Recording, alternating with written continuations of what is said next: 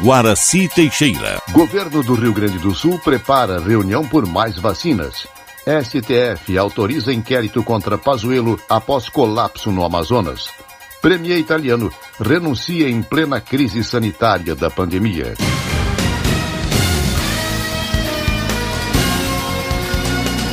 Estação da Notícia. Antes mesmo de completar 30 dias no posto de secretária adjunta da Administração e Patrimônio de Porto Alegre, a suplente de vereadora Camila Nunes, filha do deputado federal Bibo Nunes, é a mais nova integrante da Secretaria do Meio Ambiente, Urbanismo e Sustentabilidade. O motivo inicial para a mudança foi por afinidade com a nova pasta. Formada em jornalismo, ela ainda não sabe quais serão as suas atribuições no meio ambiente. Melo explicou que a modificação se deu para colocar as pessoas onde elas possam render mais.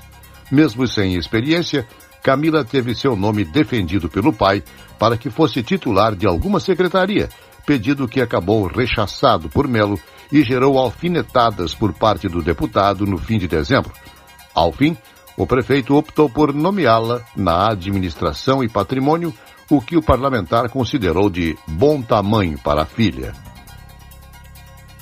criado canal para denunciar fura-filas na vacinação. Repórter Marcelo Vaz. Um canal para denunciar pessoas que estejam furando filas na aplicação das vacinas no Rio Grande do Sul já está disponível. A Secretaria Estadual da Saúde e o Ministério Público lançaram nesta segunda-feira um formulário para a realização de denúncias de quem tenha recebido a imunização indevidamente. Nele, basta preencher nome, contato, o fato ocorrido e em qual município isso ocorreu. É resguardado o nome do denunciante. Após isso, o Ministério Público abre um processo de apuração da possível irregularidade. Quem tomar vacina e não estiver em algum dos grupos de risco com prioridade para imunização e também quem autorizou a aplicação irregular poderão responder por crime, improbidade administrativa e dano moral coletivo, tanto nas esferas civil como criminal.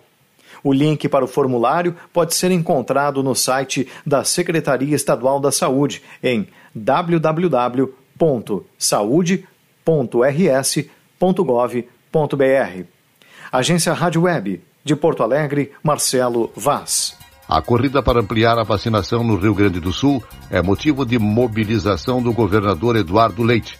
A preocupação é garantir a disponibilidade de outras vacinas e, por isso, o Executivo Estadual irá se reunir hoje com representantes de duas farmacêuticas, Pfizer e União Química, esta última responsável pela produção da Sputnik no Brasil.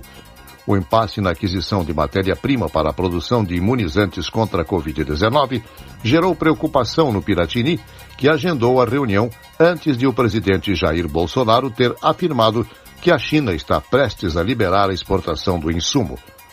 Apesar do movimento de leite, nenhum dos imunizantes conta com o aval da Anvisa para uso emergencial. A intenção do governo estadual é concluir a compra após aprovação. A vacinação de indígenas e quilombolas contra a Covid-19 começou nesta terça-feira em Porto Alegre. Ao todo, 550 indígenas registrados começarão a ser vacinados. De acordo com o painel da Secretaria Estadual da Saúde, até o fim da tarde de ontem, o Rio Grande do Sul já havia recebido 511.200 doses, somando a Coronavac e a AstraZeneca. Dessas, 81.871 já foram aplicadas. Brasil registra mais de 217 mil mortes por Covid-19. Repórter Raquel Carneiro. O Brasil apontou 217.664 mortes por coronavírus, segundo dados do Conselho Nacional de Secretarias da Saúde divulgados nesta segunda-feira. Nas últimas 24 horas foram mais de 600 óbitos. A média móvel de mortes no país nos últimos sete dias foi de 1.052. Em casos confirmados desde o início da pandemia, 8.871.393 brasileiros já tiveram ou têm a Covid-19. A média móvel nos últimos sete dias foi de 51.375 novos diagnósticos. Oito estados estão com alta em mortes: Alagoas, Amazonas, Goiás, Mato Grosso, Rondônia, Roraima e Tocantins. Agência Rádio Web de Porto Alegre, Raquel Carneiro. O Plano Nacional de Imunização contra a Covid-19 prevê intervalo de 28 dias para aplicação das doses da vacina. Isso significa que os profissionais de saúde, indígenas, idosos e demais pessoas imunizadas agora terão que tomar a vacina novamente em fevereiro. O prazo preocupa especialistas ouvidos pelo Informoney diante do obstáculo enfrentado pelo Brasil para disponibilizar o imunizante. Os números indicam que a primeira fase da campanha deverá contar com 12 milhões e 800 mil vacinas, mas somente os grupos prioritários somam 14 milhões de brasileiros que precisariam de 28 milhões de doses. Bolsonaro diz que China liberou insumos para produzir a Coronavac. Repórter Yuri Hudson. O presidente Jair Bolsonaro anunciou nesta segunda-feira que a embaixada da China confirmou o envio ao Brasil de 5.400 litros de insumos para a produção da vacina Coronavac. Pelas redes sociais, o presidente da República agradeceu a sensibilidade do governo chinês. Segundo Bolsonaro, o material já está pronto para o envio e deve chegar ao Brasil nos próximos dias. O IFA, ingrediente farmacêutico ativo, é necessário para a fabricação da vacina. O presidente da Câmara, Rodrigo Maia do DEM, que se reuniu na semana passada com o embaixador chinês no Brasil, comemorou o fato de, segundo ele, o governo federal ter retomado o diálogo com a China. Foi até interessante, precisou que outras pessoas conversassem para eles botarem notinha de que só o governo falava com a China. O governo negava o diálogo com a China, mas foi bom. Pelo menos foi um avanço. Eles entenderam que o maior produtor de insumos do mundo, quem controla esse mercado é a China. De acordo com o Instituto Butantan, a chegada dos mais de 5 mil litros de insumo pode garantir a produção de quase 5 milhões de doses da Coronavac até março. Todo este montante será entregue ao governo federal. O Instituto fez a parceria para a transferência total de tecnologia da farmacêutica Sinovac. No entanto, pelo cronograma acordado, a produção do IFA, item indispensável para conseguir fabricar a vacina, só deve ocorrer após o segundo semestre. A Fiocruz, que produz a vacina da AstraZeneca, também depende da importação do IFA para conseguir fabricar a vacina. Mas, no caso da fundação, a expectativa é que a transferência de tecnologia seja concluída ainda antes do primeiro semestre. Agência Rádio Web, de Brasília, Yuri Hudson.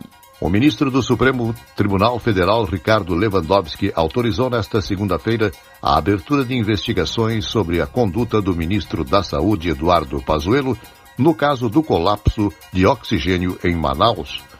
Lewandowski autorizou a PGR a iniciar as investigações, exigindo que Pazuello preste depoimento em cinco dias, mas a data do início dos depoimentos ainda não foi marcada. Pazuello também é acusado de criar a plataforma Tradecov, que recomenda tratamento precoce com o uso da cloroquina. O presidente da Câmara, Rodrigo Maia, declarou que é a favor da abertura da CPI da Saúde e criticou duramente a conduta de Pazuello. Bolsonaro ironiza carreatas pró-impeachment. Aspas. Uns 10 carros. Yuri Hudson. O presidente Jair Bolsonaro ironizou as manifestações que pediram a saída dele do cargo. Carreatas e atos pró-impeachment foram registrados ao longo do fim de semana em alguns pontos do país.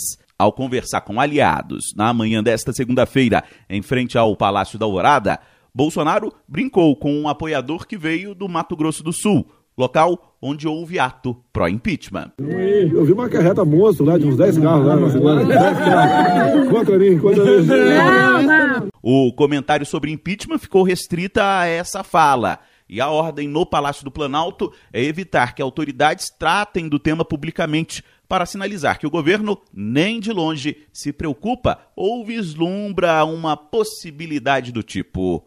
Já nas redes sociais, o tom é outro. Filhos do presidente e aliados usam imagens para mostrar que o ato contra o presidente da República teve baixa adesão. O vice-presidente Hamilton Mourão, sucessor em caso de impeachment, comentou o assunto e disse que a queda de popularidade do presidente da República é algo temporário. Está havendo um momento aí, né, vamos dizer assim, de bastante ruído, né, por dois aspectos. Um aspecto é a questão da, da vacina, da vacinação, que é o momento que foi esclarecido que, é o, tá, que é, o governo está fazendo o, o possível e o impossível para ter um fluxo contínuo. E também a questão aquela de Manaus, no momento que isso foi esclarecido, acho que diminui essa, esse ruído. Na conversa com aliados, Bolsonaro mostrou mesmo é que já está tratando sobre a disputa para 2022.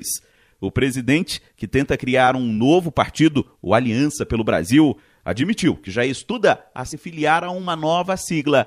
É em março, né? Vamos reestudar se o partido decola ou Sim. não. Se não decolar, a gente vai ter que ter outro partido, senão não temos como nos preparar para as eleições de 22. Tem muita burocracia, muita burocracia, muito trabalho. Para tirar um partido do papel, o TSE exige 492 mil assinaturas recolhidas em diversos pontos do país. Agência Rádio Web de Brasília, Yuri Hudson. O governo federal liberou o pagamento do auxílio emergencial para mais de 296 mil pessoas. São beneficiários que fizeram a contestação em novembro e dezembro ou que tiveram o recurso liberado em janeiro. Eles receberão as parcelas de uma só vez em 28 de janeiro e na mesma data já será possível fazer a transferência ou saque.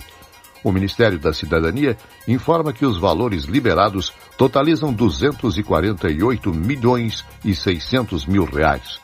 Para saber se vai receber o benefício, o trabalhador pode consultar o aplicativo do auxílio emergencial ou acessar o site auxilio.caixa.gov.br.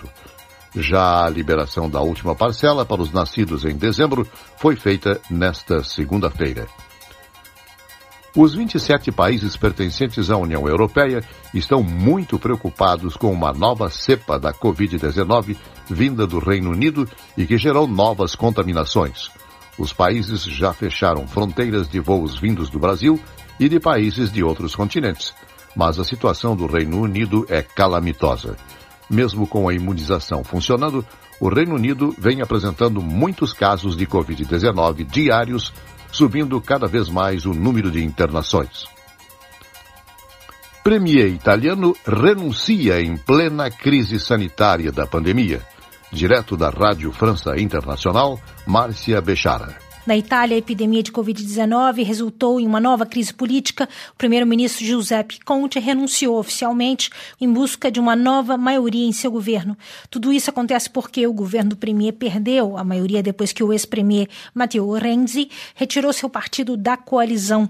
O motivo da saída da legenda de Renzi, o Itália Viva, do governo central do país, é o descontentamento pela gestão da crise sanitária e também os gastos considerados excessivos por parte de Conte para tentar desacelerar desacelerar a propagação da Covid-19 no país.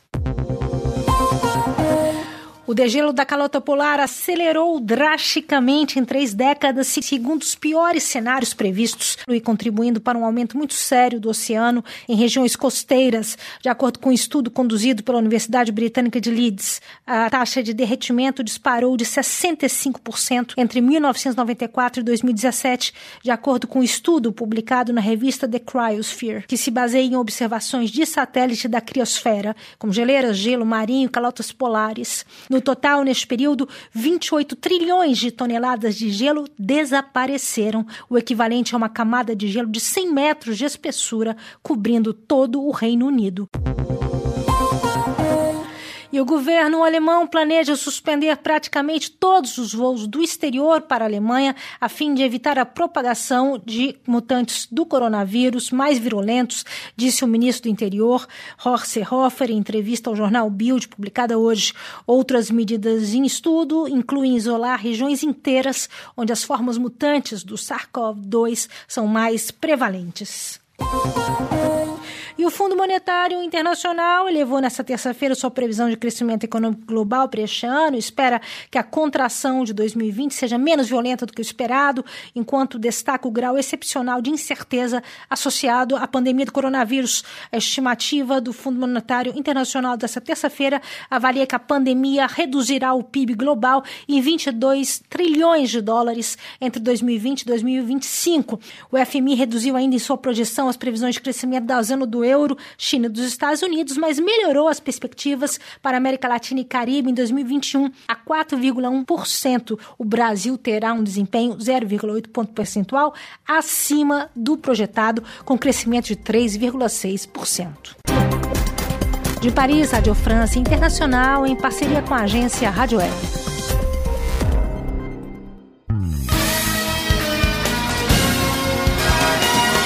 Estação da Notícia, um serviço jornalístico da Rádio Estação Web.